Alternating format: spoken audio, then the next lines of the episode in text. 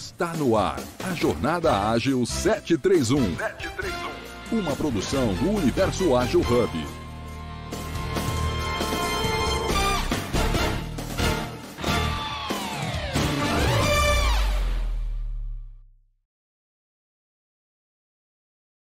aqui, além de todas as outras? Quem? Eu tô reconhecendo a voz só, mas. Ah, muito Fala, Adri. bem, Tudo bem? Tudo, você? Qu- Tudo certo, quanto tempo? Opa, quanto tempo. Olha, prazer, hein? Prazer mesmo. Que legal que tá. Tamo junto aí. Ah, que legal, que bom. Bem-vinda aí. Valeu. Aliás, bem-vindo se é de outro dia, né? Enfim. Legal. Bem-vindo à segunda-feira, 7h31. Valeu.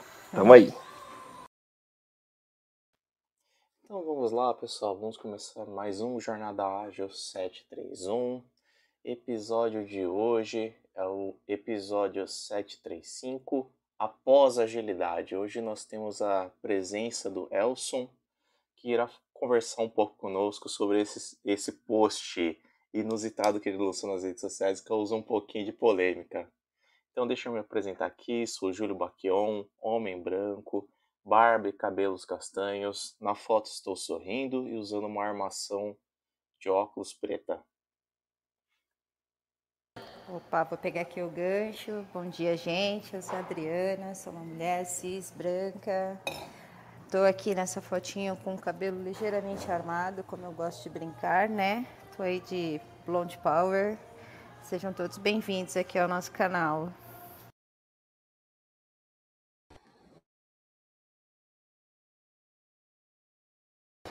Homem branco, careca, castanhos, barba por fazer. Na foto eu tô de blusa preta e no fundo eu tenho um escritório. Oi, pessoal. Bom dia a todos. Está no ar a Jornada Ágil 731. 731. Uma produção do Universo Ágil Hub.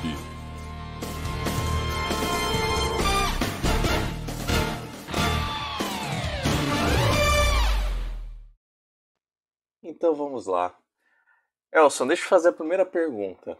Quando a gente fala de pós-agilidade, a gente já está assumindo que o chat GPT vai tomar o lugar do Scrum Master dentro das organizações? Já vamos começar com os dois pés né, essa conversa.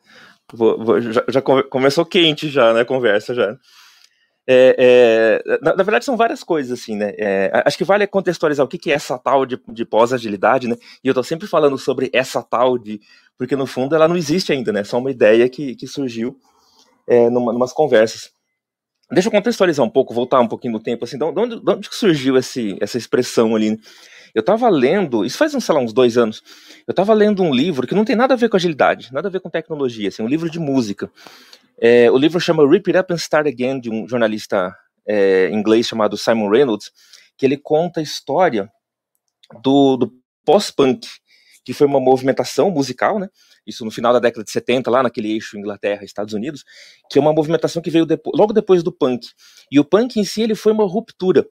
É, é, o, o punk surgiu ali em 76, 77, justamente provocando tudo que acontecia antes na, na música, né? E a música naquela época tinha lá discoteca tocando no rádio, tinha né, as grandes bandas de rock, Led Zeppelin, Pink Floyd, tudo era muito grande naquela época, assim, tudo era muito exagerado. E aí veio o punk para provocar umas ideias mais cruas na música e, e acabou criando uma ruptura, acabou criando um- uma, uma movimentação grande ali. Né? E logo depois veio o, pós-punk. O pós-punk basicamente pegou aquela crueza do punk e, e começou a, a trazer elementos que não tinham nada a ver com punk, começou a buscar eh, música eletrônica, música experimental, eh, sei lá, reggae, dub, e começou a evoluir o punk com novas, no- novas informações ali. Né? E acabou virando uma movimentação muito mais rica musicalmente do que o próprio punk. O punk continuou aquela, eh, naquela linha mais crua, mais simples, e ela continua até hoje. Bandas punks novas vão, vão fazer basicamente o mesmo, o mesmo som ali. Já as bandas de pós-punk, eles acabam buscando outras coisas. E, e eu lendo tudo aquilo, eu falei, cara, tem- isso tem tudo a ver com agilidade, né? Porque o, o, o ágil, o manifesto ágil, ele foi o nosso punk de alguma forma, né? Foi uma espécie de punk organizacional ali, né? que, que surgiu para provocar e para criar, para rejeitar tudo aquilo que acontecia antes, né? E aí, só, só que a grande teoria, que tu- tudo bem, o punk aconteceu, já foi essa ruptura, mas é, eu questiono se a gente teve o nosso pós-punk, se a gente teve o nosso pós- pós-ágil. E, e, talvez não, porque a gente até evoluiu, sem dúvida. É, é, até buscou, foi buscando novas informações ali, novas, novos elementos para ir evoluindo, para ir refinando a agilidade de forma geral. Mas eu tenho a impressão que a gente continua tocando aqueles mesmos três acordes até hoje, assim, 20 anos depois ali. Então, é, é, aí comecei a pensar que talvez a gente não tenha tido de fato uma grande, uma grande movimentação que, entre aspas, pós-punk, né, pós-ágil ali. É, é, e aí isso começou a fazer sentido na minha cabeça. E o que, que, eu, o que, que eu chamo dessa, dessa pós-agilidade? Né? Quais são esses elementos que ajudam a gente a, a evoluir? Né? É, comecei a pensar que, poxa, pensamento sistêmico é uma, é, é complexidade, sense-making é outro, fluxo e teoria das restrições são outros, e future thinking também né? acaba, acaba entrando nessa, nessa, nessa fórmula. Porque tudo isso não, não tem nada a ver com agilidade em si. Inclusive, a maior parte dessas ideias elas já existem décadas antes de, de, de agilidade ali. Sei lá, pensamento sistêmico tem livros de, dos anos 50, anos 40 ali. Então, é, são, são conceitos muito mais antigos que a própria agilidade. Mas se a gente começa a estudar um pouco mais sobre eles, a gente começa a ver que a gente consegue evoluir a agilidade a partir desses conceitos mais teóricos ali. Né? E no fundo, talvez a gente nem precise de, de, de frameworks e de modelos prontos. Porque se a gente começar a pensar mais dessa forma mais conceitual, a gente consegue ver que dá para fazer de outras formas, sem propriamente a gente ter um, um, uma, uma, um framework já pronto em que todo mundo acaba fazendo igual, né? Na verdade, até a ideia é contrária. Quando a gente começa a estudar mais de complexidade, a gente vê que é super importante que cada equipe faça diferente uma da outra, porque cada uma é diferente uma da outra. Né? Então, esse, essas ideias começaram a, a, fazer sentido na minha cabeça e, e, comecei a pensar sobre a evolução da agilidade a partir desses conceitos que, no fundo, são teóricos, são, são, são mais, mais antigos que a própria agilidade, mas que ajudam a gente a olhar para frente. Né? Perfeito, Elson. E, e você falou um negócio que, que é interessante, né? A gente pega até o próprio, o próprio movimento punk, é, a gente teve aquelas evoluções de, do, do caribenho, punk caribenho, vai ter também as evoluções do ska, por exemplo, que ele segue essa linha do, do que teve no Caribe. E, e é interessante como isso ele é formado por, digamos assim, ó, grupos e regiões que se apossaram desse, desse estilo musical. E, e é interessante ver como as organizações, elas de certa forma, se apossaram do, de um estilo de agilidade, né? Como cada, cada organização tem o seu DNA de agilidade. Umas com uma pegada muito mais startup, outras com uma pegada muito mais é, parruda, grandes organizações. E nisso eu quero fazer a pergunta até para você e para os meus colegas. Olhando esse horizonte, que nós temos uma agilidade que ela é muito mais cultural, porque e já vou colocar a linha, né, para variar. Por que, que nós estamos nos apegando tanto a sair do cultural e fazer de forma muito mais é, by the book, pegar total frameworks prontos e tentar trazer para as organizações? Eu acho uma excelente pergunta. É, é, eu acho que tem a ver com, com, com uma, uma, certa maturidade nossa, de, de, de, a gente achar que a agilidade é só isso. É, eu vou fazer uma, mais uma, uma, uma, comparação com música, né? É, como eu gosto muito de música, tudo que eu tô, tudo que eu estudo eu acabo associando de alguma forma com música, né? Mas quando a gente está aprendendo um instrumento, é, é, a gente, o, o, que a gente mais gosta de fazer é tocar o mais, mais rápido, mais igual possível àqueles artistas que a gente gosta. Né? Então a gente, sei lá, tá aprendendo a tocar guitarra, a gente tenta imitar os, os, os, guitarristas que a gente gosta, né? E quanto mais igual a gente faz, mais feliz a gente fica ali. Né? E, e a gente monta uma banda banda cover, quanto mais próximo do, do real, do, do, do, original, mais feliz a gente fica. Isso é uma forma de pensar a música, né? Você quer, quer tocar igual aos outros. Mas quando você começa a estudar um pouco mais de harmonia, que é a teoria musical, né, a teoria por trás da música, você começa a estudar um pouco mais de harmonia, você começa a compor. E aí você começa a compor a sua própria música, a sua própria expressão. É, é, e eu acho que a gente está numa imensa, um imenso festival de bandas covers, assim, sabe? A gente ainda está tentando fazer igual o que todo mundo faz. E, e mas, a, a gente, mas tem muita gente que está tá buscando essas, essas expressões novas e, e, compondo formas novas de fazer, né? Então eu acho que às vezes a gente fica muito preso no querer fazer igual, e quanto mais igual, mais a gente mais a gente está fazendo certo, né? E, e, é uma é questão de maturidade mesmo, uma questão de, de, de, de evolução da gente enxergar que dá para fazer diferente, mesmo que a gente não siga as regras, mesmo que a gente quebre as regras. Inclusive, a parte mais legal é quando você começa a quebrar as regras e, e fazer da, da, da, sua forma, né? Eu acho que tem um pouco a ver com isso. Mas aí convido os colegas também para opinarem.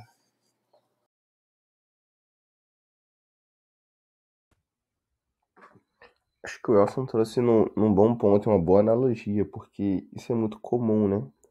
Mas também vem um pouco também do que a gente aprende de praticar o churrari, né? Primeiro a gente está ali praticando como descrito, depois a gente começa a dominar e depois a gente vai se adaptar. Então, mas a gente tem que ter uma ciência que a gente não pode ficar preso no by the book. Acho que essa é a questão. Então, quando a gente também foge muito, muita gente fala que não é para ser assim, é errado, ou né, o que você está fazendo não é aquela técnica. Então o pessoal se prende muito no by the book. Mas o, mas o principal é a gente adaptar no ponto que funcione para nós, né? É exatamente assim que é a agilidade. A gente se adapta ao que cabe no nosso meio.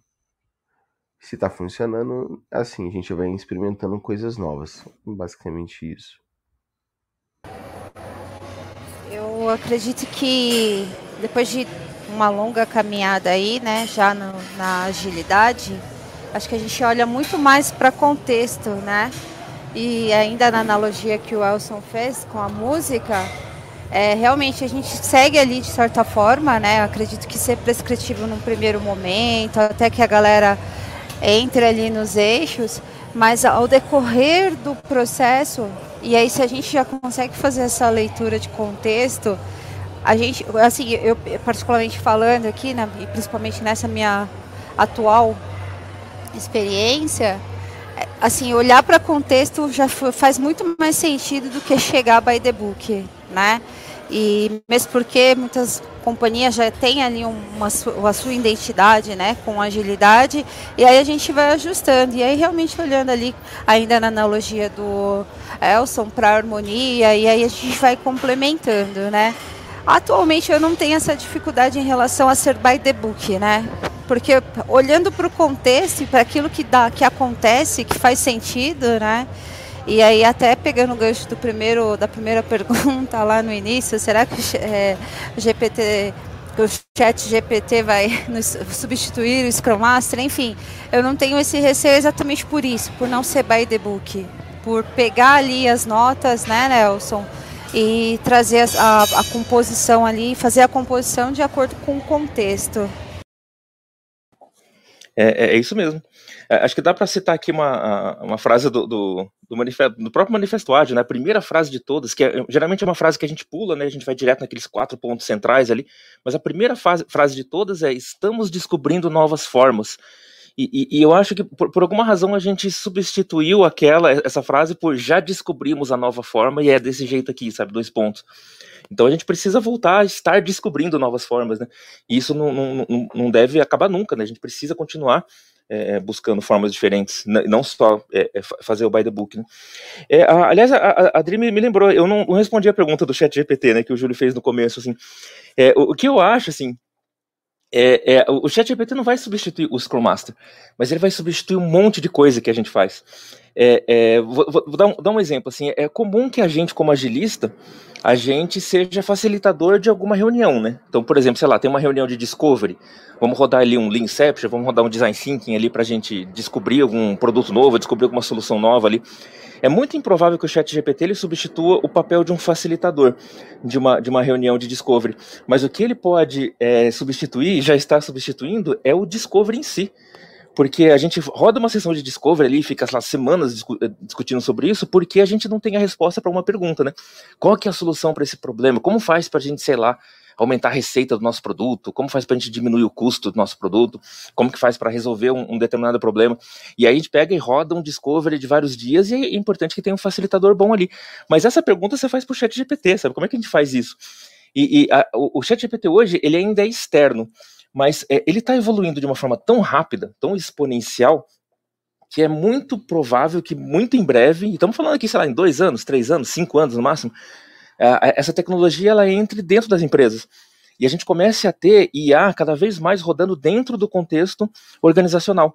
Então, qualquer tipo de problema que a gente tem hoje, que a gente não sabe resolver e a gente precisa marcar uma reunião para tentar chegar numa solução, você vai perguntar para o chat GPT, ele vai te responder, sabe? Não tem, não tem nada que impeça que isso aconteça. Então eu vejo daqui a alguns anos a gente não tendo mais propriamente sessões de discovery. O próprio, próprio, próprio IA pode já responder o que a gente precisa ali. Né? Então, é, é, nesse ponto que a IA vai começar a entrar cada vez mais. Ela não vai substituir o papel de um facilitador numa reunião, mas ela talvez substitua a necessidade de uma reunião. Né? Então, muita coisa vai mudar nesse sentido ali, né? E acaba sendo interessante a gente se, se, se interar um pouco mais sobre isso lá, né? Porque isso pode, pode ajudar bastante a gente aqui no, nos próximos passos, né? Eu confesso que eu, para chat GPT, já sou um grande fã, tá? Até para implantação de algum de algum processo, revisitar alguns conhecimentos ali. Olha, é uma ferramenta é, até mais, mais rápida e assertiva que o próprio Google muitas vezes ressalva está no que eu estou falando. Mas para aquele dia a dia, para soluções de você precisa daquele pronto momento, ele tem me ajudado bastante. Mas até é nisso que eu quero entrar em relação a, a, ao, que, ao que realmente norteia a agilidade, né? São pessoas quando a gente fala de agilidade, a gente está falando, acima de tudo, de pessoas muito mais do que processos. E é um pouco nessa visão que eu olho para o chat GPT. Qual que é a grande falha hoje do chat GPT em torno de uma estratégia chat GPT dentro do estratégico de uma empresa? É, é perceber que tem um fator de não adaptabilidade que ele vai trazer o que ele conhece, o que ele sabe, né? Então tem questões culturais até da própria empresa que, que vão dificultar essa atuação perene do chat GPT dentro da organização. Eu acho que uma leitura de contexto sempre vai existir. As pessoas que vão ter que interpretar as soluções da máquina e trazer para o mundo real, trazer para a cultura organizacional, é que são importantes. E aí eu já faço esse paralelo com os agilistas hoje em dia, né? Se a gente olha, a, assim, não é uma crítica, talvez seja uma crítica velada, mas não é esse o, o sentido do que eu vou falar. Mas muitos dos cursos que são vendidos hoje são pacotes de agilidade é, feitos por pessoas que conhecem de agilidade para pessoas que nunca participaram de times de desenvolvimento para organizações ágeis. E quando a gente pega justamente essa falta de experiência que está intrínseca à função, nós começamos a perceber muitas vezes que existem certos pontos de adaptabilidade que não existem, né? Que é, às vezes falham.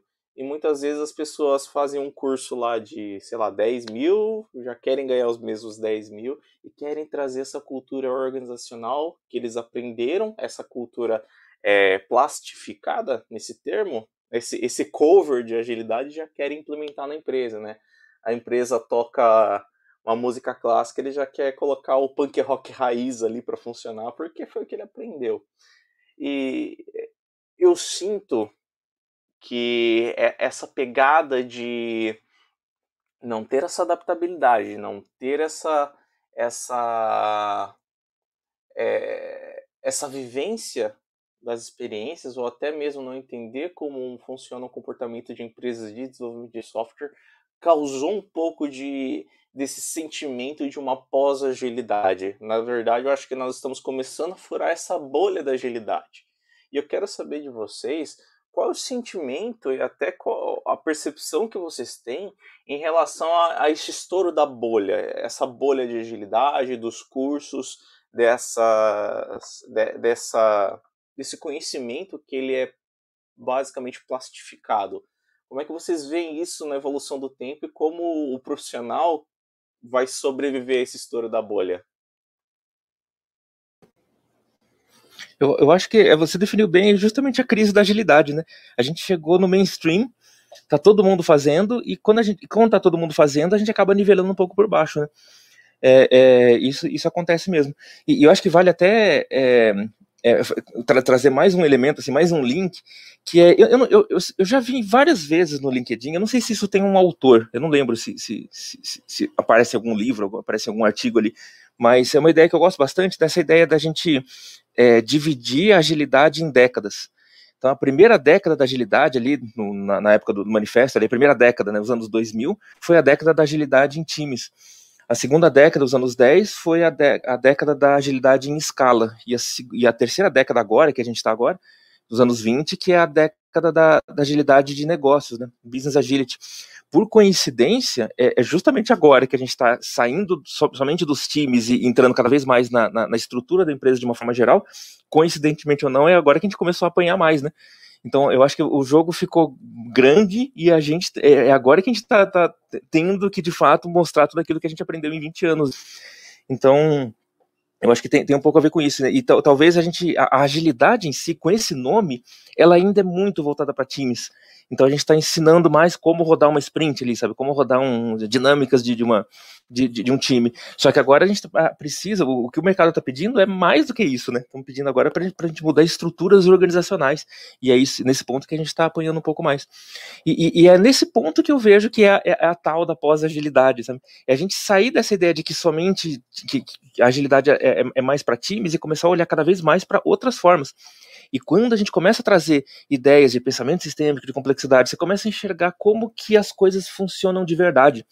E que não é exatamente você botar uma sprint para rodar e você já está resolvendo algum problema, sabe?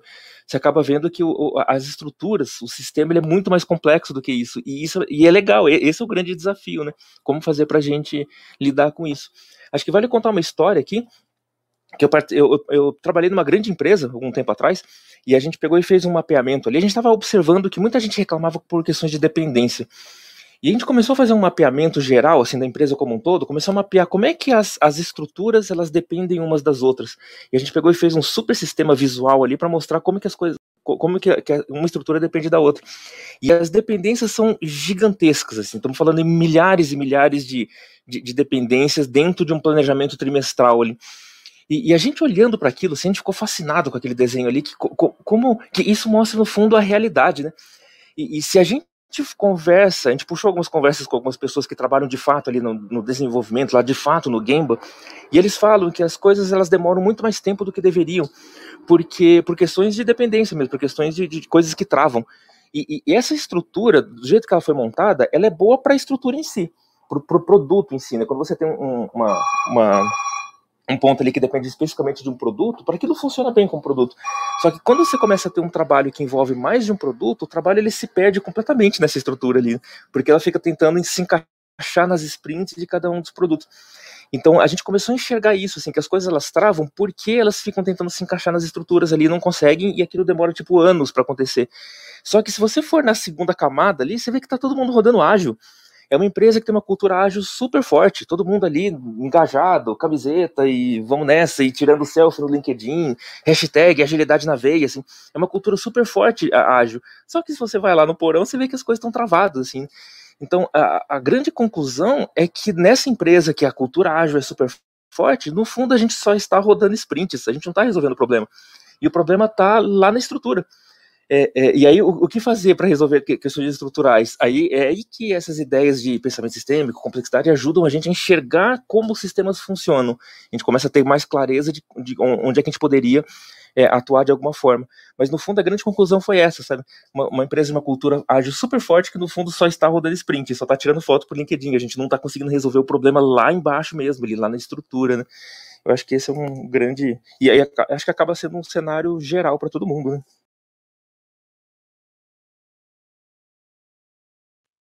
Deixa eu até abrir aos meus colegas também para trazer as colocações deles.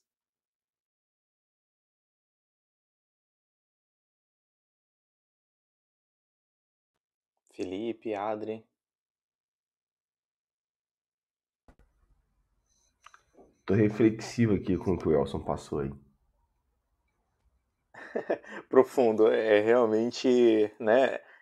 É um pensamento que às vezes a gente está tão acostumado a tratar o dia a dia ali no operacional que quando a gente percebe os problemas organizacionais, os problemas de dependências né, de outros setores, é, acaba sendo uma, uma dificuldade né, de, de você poder implantar uma agilidade saudável dentro das empresas.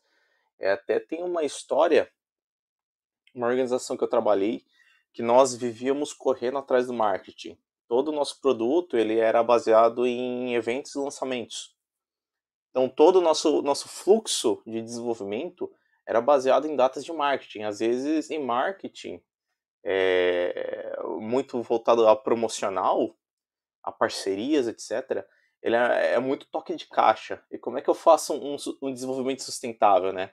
A primeira questão é ali que quando você aprende agilidade, você fala, não, não pode acontecer isso. Mas depois que você entende que agilidade não é só sobre é, esses times de desenvolvimento, mas que fala de uma organização inteira girando em torno né, de um produto sustentável, você percebe que uma orquestração de operações, né, tanto marketing quanto desenvolvimento, teria sido muito salutar. Eu, eu confesso que naquela época eu, me, faltou, me faltou algumas skills para poder implementar de forma salutar. Mas é interessante ver como a questão até do, do humano, desse comportamento, dessa troca de informações diárias, esse planejamento, e aí, né, é a questão de todo mundo estar comprometido com essa operação, é que deixou as coisas salutares, mas ainda assim foi, foram algumas, é, algumas pedradas até a gente conseguir tracionar as coisas de uma forma mais tranquila, né? É, mas eu sinceramente vejo como, como hoje é difícil, né?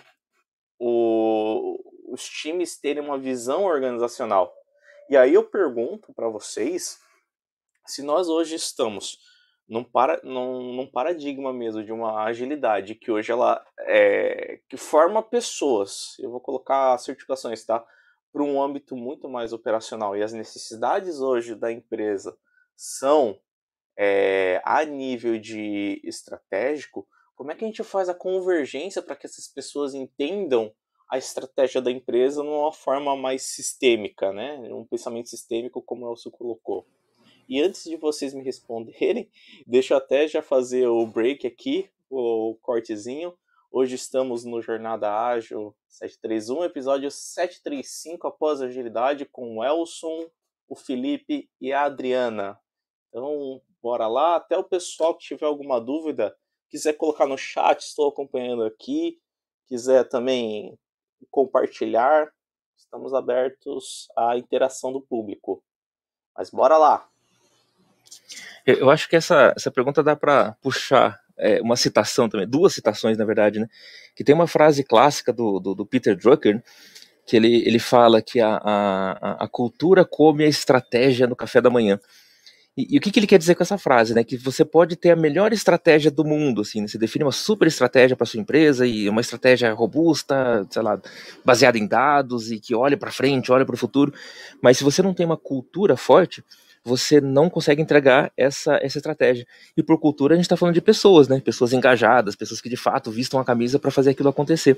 Eu gosto dessa frase, mas eu particularmente eu gosto mais de uma segunda frase que surgiu depois, anos depois, em cima dessa, que é uma, uma frase do Brian Roberts, né? Que é o autor do, do livro sobre a lacracia, que ele fala lá que a estrutura come a cultura no jantar.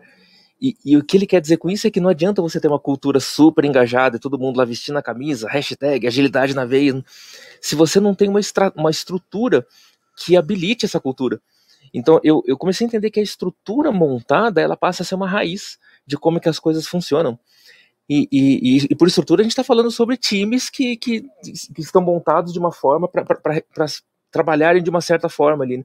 E você citou agora há pouco sobre marketing. Se o marketing senta lá do outro lado da sala, se senta lá no outro andar, se senta lá no, no, no outro prédio, e as coisas são, são, são longe uma da outra, essa, essa distância ela gera é, espera, né? Ela gera trabalho parado e a gente fica tentando ver com essas pessoas e tem que marcar uma reunião e só na semana que vem que a gente vai conseguir ver isso. Então as coisas começam, elas não fluem. Isso tem tudo a ver com fluxo, com teoria das restrições, né? O trabalho ele não flui por conta da estrutura, porque no fundo a estrutura habilita fluxos, né?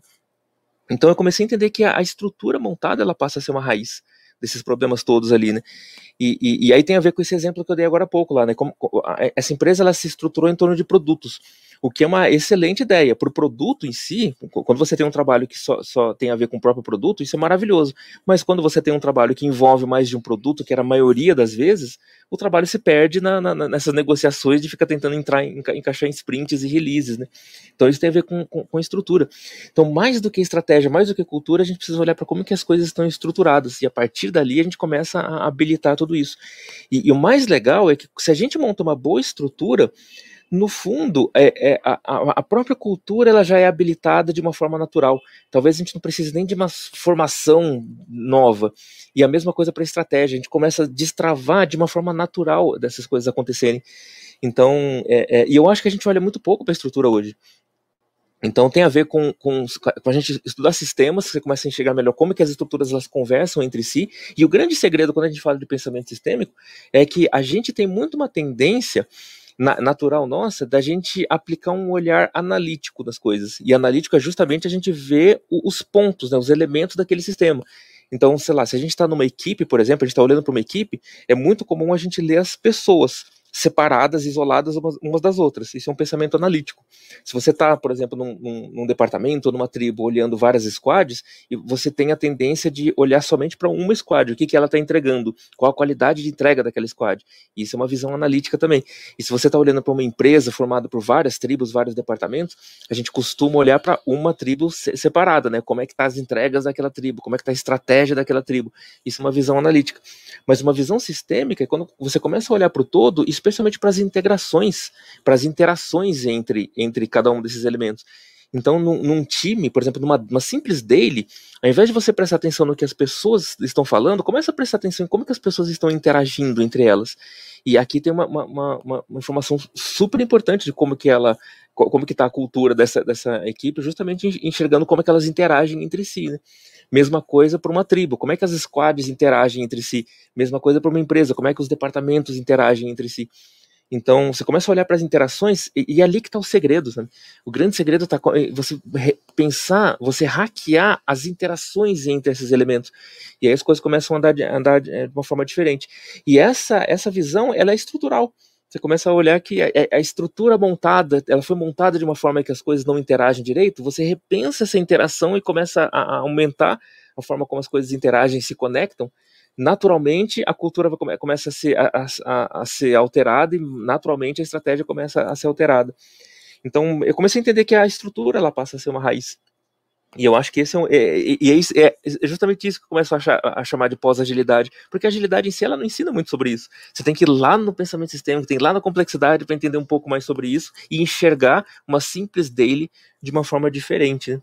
Eu acho que esses são, esses são, os próximos passos nossos, né? A gente deixar um pouquinho os frameworks de lado, foi legal até, até aqui, mas vamos olhar um pouquinho mais para os conceitos, que isso ajuda a gente a enxergar coisas diferentes, né?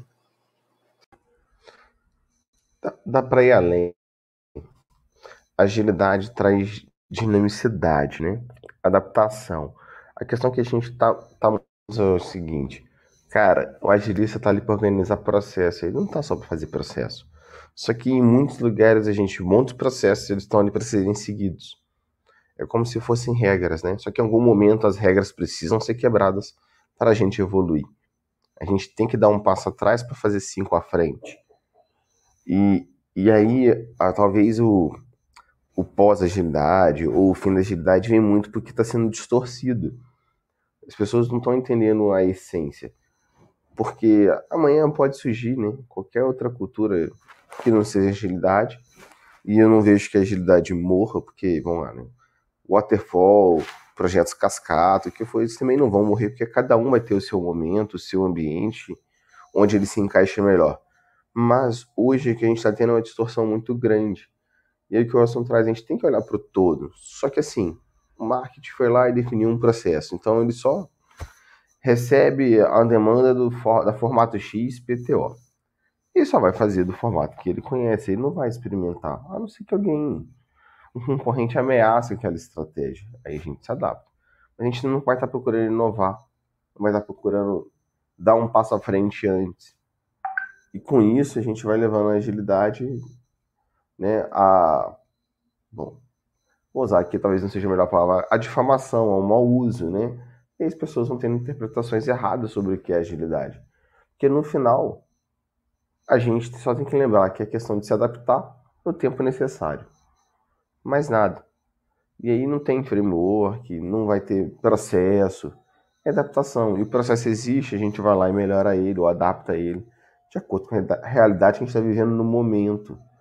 Ele não pode ser escrito em pedra, e se você não seguir, você está sendo avaliado de forma negativa.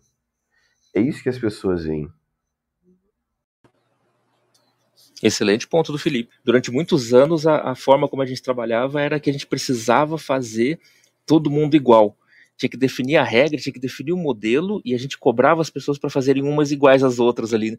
E é justamente isso que a gente está quebrando hoje, né? Não faz sentido duas equipes fazerem igual, porque elas são equipes diferentes. Né?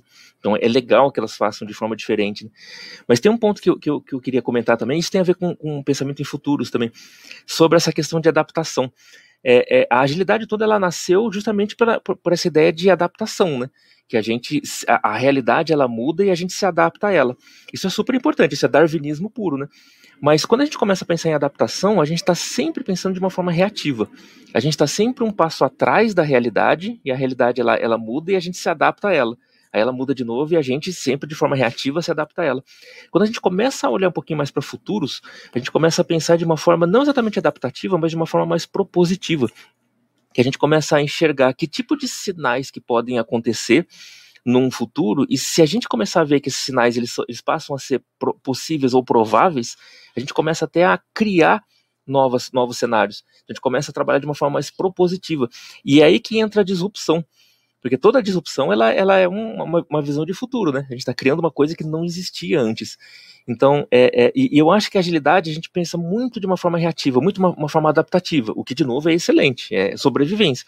Mas é, o próximo passo, isso tem a ver também com pós-agilidade, né? o próximo passo é a gente olhar de uma forma muito mais propositiva e menos reativa. Né? Acho que essa é uma boa forma da gente pensar também. Né?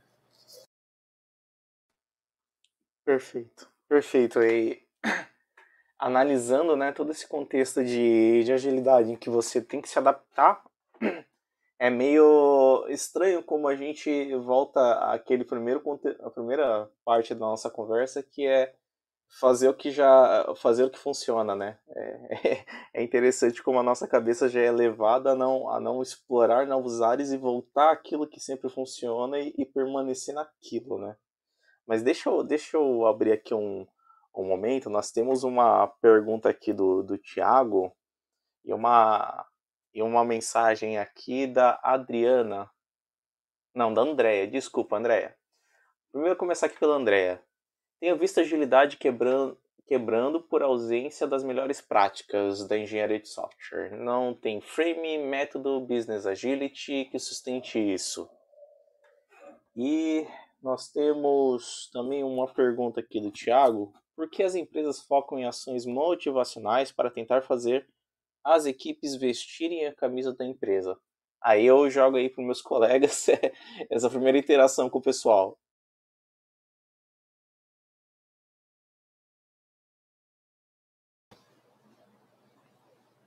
Alguém quer comentar? Senão, senão eu comento. Pode, pode falar, Adri. Ah, assim, eu vou fazer um gancho aqui né, dessa pergunta do porquê dessas ações motivacionais. E na verdade, eu acredito que não é só para vestir a camisa da empresa, né? Ah, e pegando também um gancho com o que o Elcio estava falando há pouco, ah, quando a gente fala de olhar ali de forma. Como que você falou? Quando a gente olha para o futuro, Elcio, que a gente está um passo atrás, isso a gente até consegue, dependendo da maturidade né, da, das equipes, né, das empresas. Eu me pego muitas vezes com equipes que não sabem ainda o, o que nós chamamos de beabá do ágil.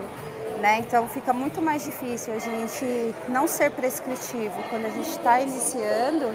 E aí essa questão aqui do motivacional para tentar fazer as equipes vestirem a camisa da empresa, ela é um pouquinho além, não é só vestir a camisa da empresa, porque existe esse fator, o, o principal fator, e sempre foi esse o principal fator, que não preza ali pela saúde dos nossos profissionais, de alguma forma, lá na ponta, alguma coisa não vai dar bom, né? Eu, eu costumo dizer que, com relação a que pessoas felizes, né, realmente conseguem trabalhar.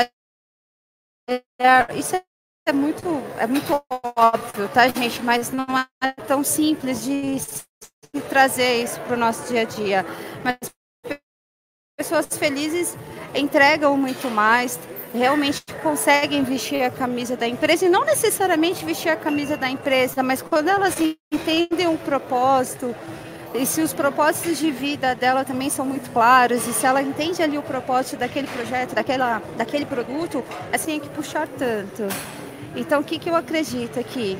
É, o investir em ações motivacionais faz parte desse processo, dessa evolução que a gente tem é, na, é, natural aí a questão aí como foi sempre gerido os projetos, enfim, a gente está falando muito de desenvolvimento, mas quando a gente fala das revoluções industriais, a gente já está numa pegada, numa 4.0, já indo para 5.0, se eu não me engano, me corrijam, por favor, onde o fator humano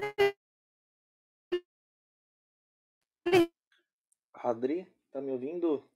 Tá dando uma realmente precisa ser bem explorado. E o mercado, apesar de, para agilidade, a gente está passando por alguns momentos e essa questão aí de layoff, enfim, a fé se enchendo bem naquela empresa por algum motivo.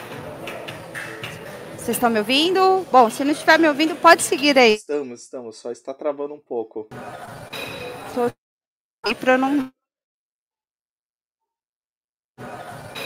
Tô... Opa, então vamos seguindo, mas sintetizando é isso, né? De ter essa relação com. com eu, eu vou falar o empregado, mas não é o termo correto, né? O colaborador, para que ele consiga né, gerar é, tanto uma questão de cultura organizacional para que ele também entre né, nessa questão de cultura da empresa. É... Mas vou passar aí para meus colegas também, trazer as ponderações. É, cultura é um, é um fator super forte disso tudo, né? E, e talvez a, a, empresa que ela, ela invista mais nisso, talvez ela também esteja de uma forma reativa, né? Talvez ela tá vendo que exista um problema ali, que, sei lá, o turnover tá alto, as pessoas não estão felizes na, na naquele trabalho, então acabam sendo uma, acaba sendo uma reação a, a, a cenários ali que é para investir um pouco mais em, em, em criar uma, uma cultura forte acho super, super importante. Mas ao mesmo tempo é aquilo que eu comentei antes, assim, sabe? É, é, existe uma raiz embaixo da cultura ali, é da, da estrutura, que talvez também tenha um, um, um, esteja pedindo um olhar mais atento. E é provável que talvez não, não, não esteja acontecendo, né?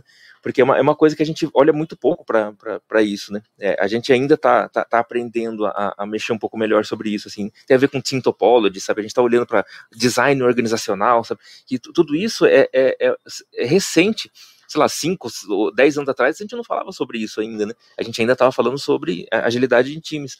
Então tudo isso está nascendo agora. E eu acho que é importante a gente também mergulhar nesse ponto para a gente é, ajudar a evoluir, né? A gente enxergar como que as coisas são desenhadas hoje para habilitar culturas, para habilitar estratégias, né?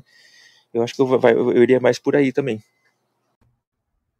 É só trazer mais um ponto também, é que assim, normalmente a gente procura empresas, né? Ou deseja estar inserido em empresas que tenham valores parecidos com nossos, se não iguais aos nossos. Então, quando você chega na empresa e você vê que ela é receptiva, se importa com pessoas, tem o jeito dela de trabalhar, e onde o foco dela está muito mais voltado a pessoas, em saber como você está, garantir o seu bem, né? Garantir que você tá, você deseja estar ali. E, e não é só para fazer aquilo, né? Obviamente é para querer mudar as coisas. E também você está ali com o seu propósito que é maior do que o apenas trabalho, faz sentido para ela. É onde ela vê que faz sentido investir. Porque a questão toda é: por que você acorda de manhã e vai para o trabalho? E o que ela procura hoje em dia são pessoas que não querem apenas ter como pagar as suas despesas, as pessoas que estar ali por gostarem de fazer aquilo e terem um propósito junto da empresa, que é mudar o meio onde elas estão inseridas ou o cliente que ela está mirando. Né? Felipe, então, é, é bem isso. Se me permite, quase que uma vocação, né? Não falo totalmente uma vocação, porque vamos dizer que é muito forte, né, Júlio? Mas é basicamente isso, né? Eles querem pessoas que realmente estejam motivadas e elas acordem de bem, né? Imagina, pense, faça uma simulação muito simples. É, você é dono da empresa. E aí, você tem ali problemas passando e tal, e todo dia o seu funcionário ele acorda só porque ele tem as contas para pagar e ele vai para lá. Agora, quando você olha para o outro que ele acorda animado e fala assim: tive ideias, vamos resolver isso, tal, pá. E ele quer resolver, ele quer estar ali, é diferente. Então você vê que tem um interesse maior. E a pessoa, obviamente, né? Ela merece reconhecimento e tudo mais. Mas ela tá engajada. Agora, a outra pessoa que só acordou e foi, você fala assim: nossa, eu queria que as pessoas viessem para cá e tivessem interesse de mudar, né? Que a gente pudesse alcançar mais clientes, mudar o, o nosso, né? O mercado onde a gente está inserido. Você vê que você mesmo, como dono, começa a desejar pessoas assim. E onde elas gostam mais de investir.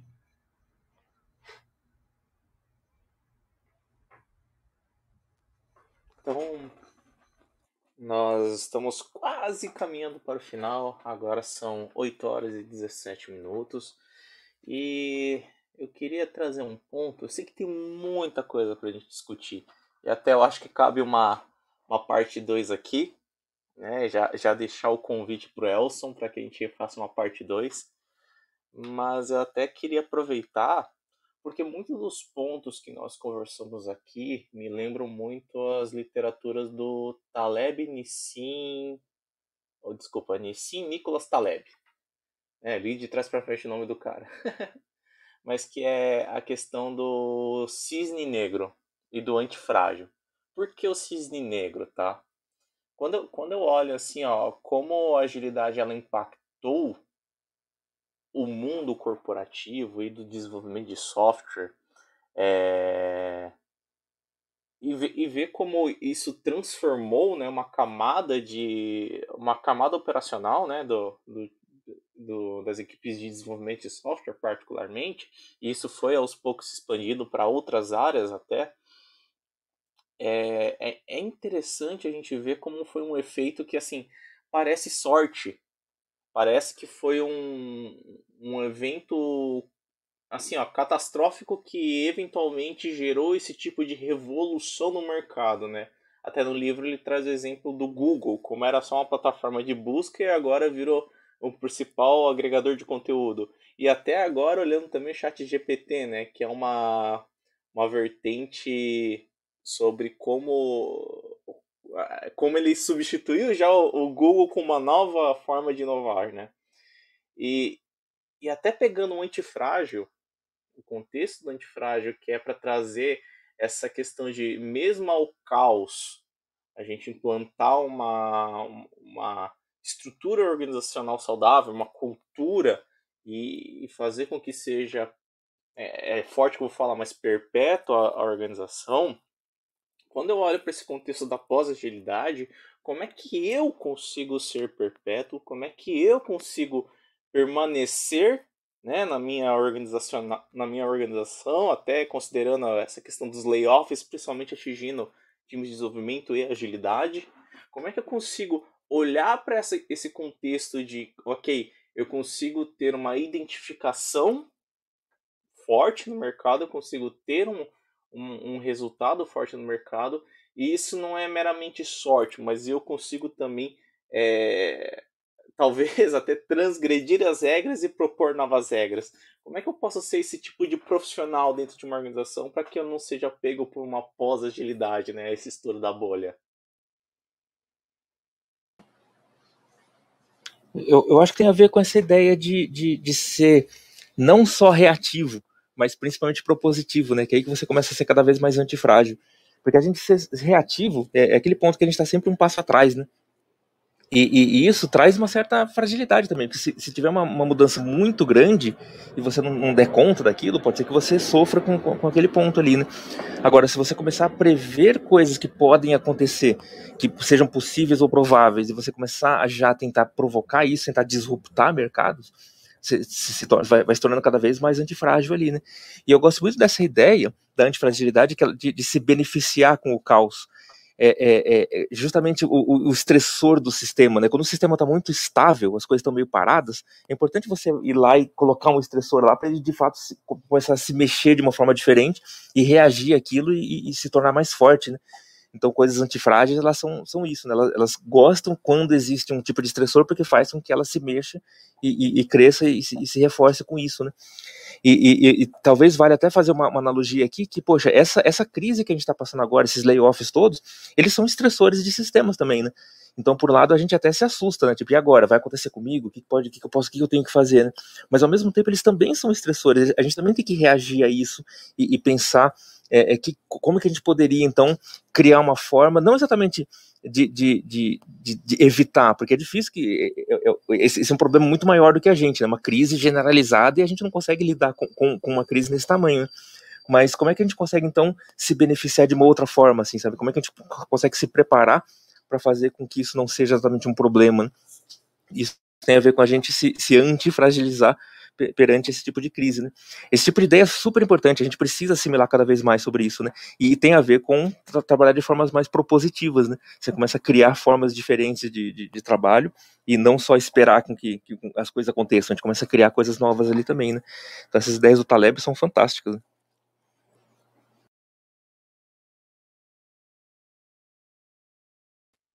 Claro, eu trouxe esse livro como referência, né? Por, porque assim, é, é um dos livros que eu estou lendo, mas até pedir para vocês, então, já que estamos caminhando para o final, é, dicas como sobreviver a essa essa pós-agilidade, a, a, essa pós que ainda é pré, né? Brincando, né, Elson? Mas como é que eu posso olhar para as organizações? É claro, o Elson já deu muitas dicas, mas como eu posso me preparar? Tem alguma, alguma ferramenta? Tem algum é, framework que eu devo aprender, e olha que falamos contra frameworks, né? Mas existe alguma fórmula mágica ou é simplesmente é uma atitude, mas tem onde eu possa começar a aprender? O que, que eu faço para não ser pego por esse estouro? Eu diria que é mergulhar em livros é, é, é, estudar bastante, assim, sabe? Tem muita coisa legal para gente, a gente aprender e, e, e ajudar a, a, enriquecer esse nosso trabalho, né? O que, que eu acho que, que, vale como dica? Primeiro, é estudar pensamento sistêmico é super importante, você começa a ver como que as coisas funcionam e como, como que a gente poderia hackear de formas diferentes, né, as interações entre as coisas, isso ajuda muito a gente a enxergar é, é, a, a usar uma lente diferente, né, enxergar coisas de uma forma diferente é, é, estudar sobre complexidade é muito legal também, que a gente começa a ver que essas coisas elas, são instáveis por natureza, né? E a gente tem uma, uma tendência muito de achar que a instabilidade é um, algum tipo de falta de gestão, uma falta nossa de, de organização, mas no fundo elas são assim mesmo. E a gente começa a, a, a entender que se elas são assim mesmo, como é que a gente pode lidar melhor com elas, né? Então a complexidade vai meio nessa linha, né? Eu acho que estudar fluxos é super, super importante.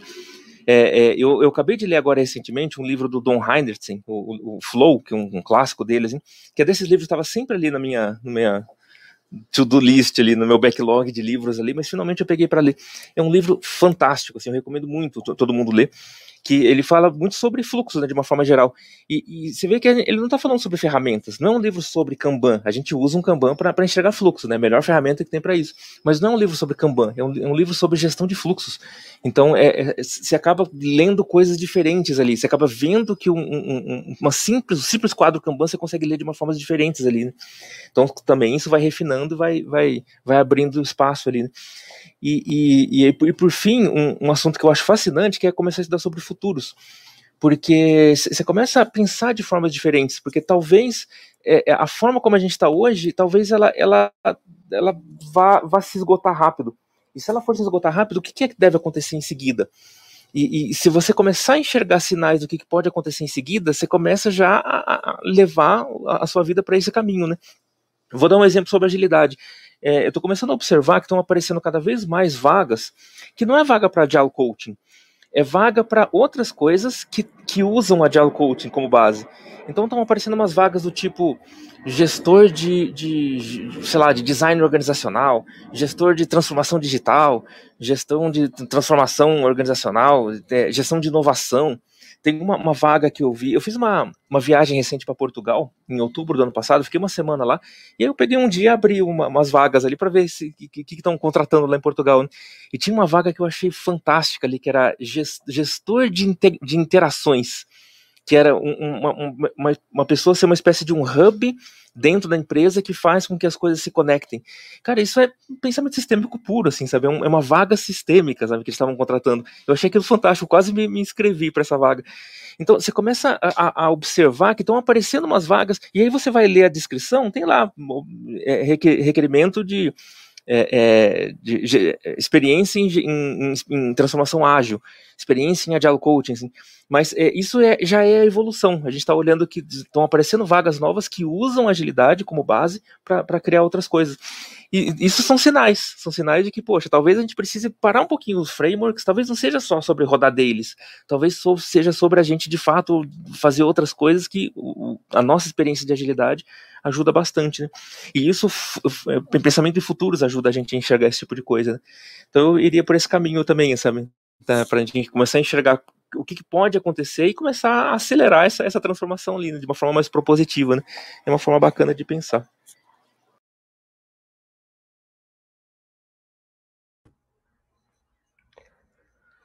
Bom, isso que o Elson trouxe sobre as vagas é legal, que as pessoas começam a ver a agilidade como meio e não como fim. É o que a gente sempre falou. A agilidade é um meio para a gente chegar, porque tem várias formas de chegar lá.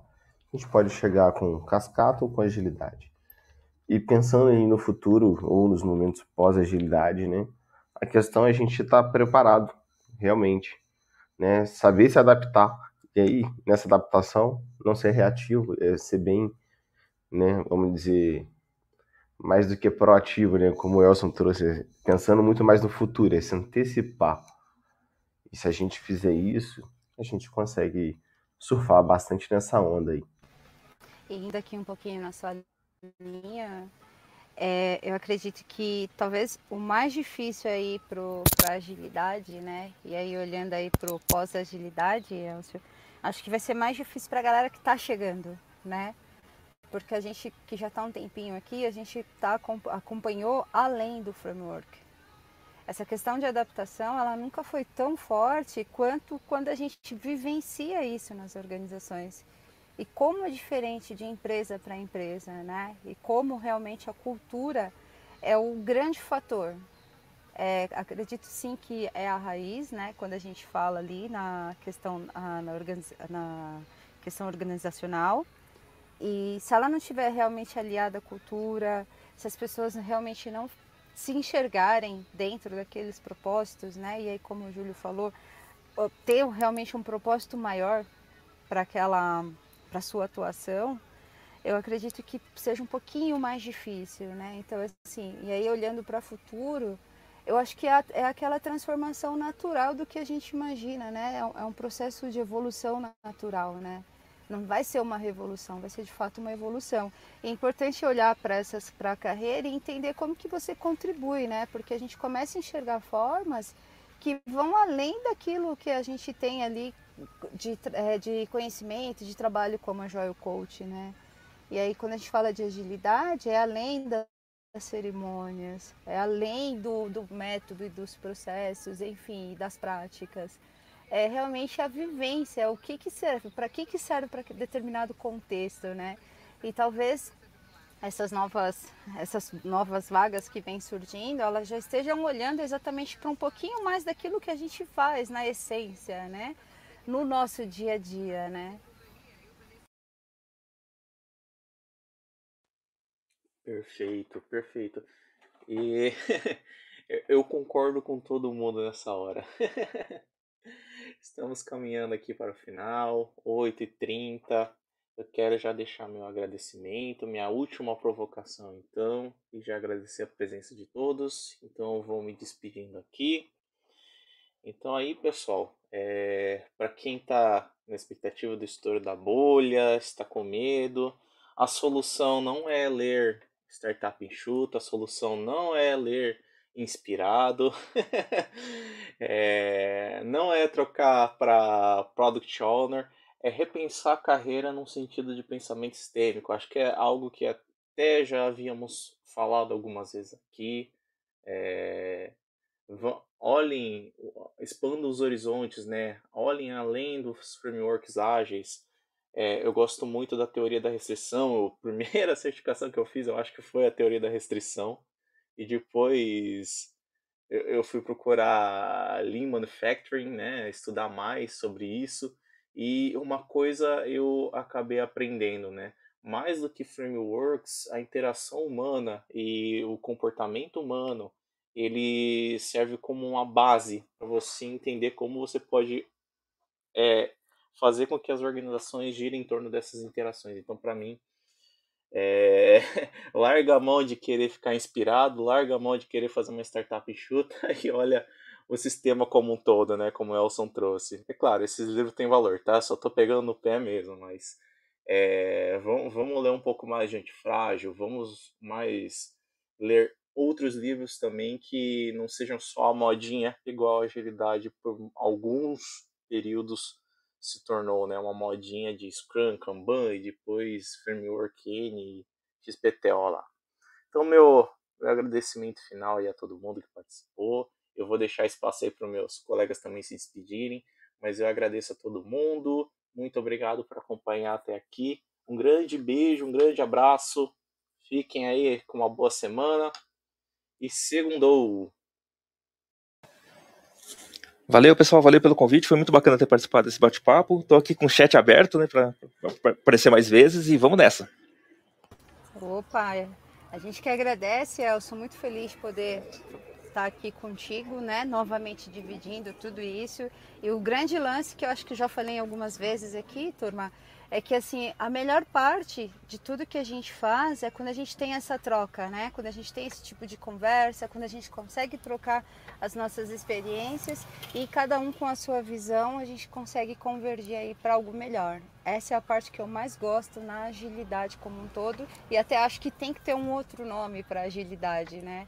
E muito obrigada aí pela participação de todos. Ótima semana, bom trabalho, galera. Fiquem com Deus. Valeu, pessoal. Muito obrigado. Boa segunda e boa semana. É isso aí, pessoal. Valeu. Um abraço.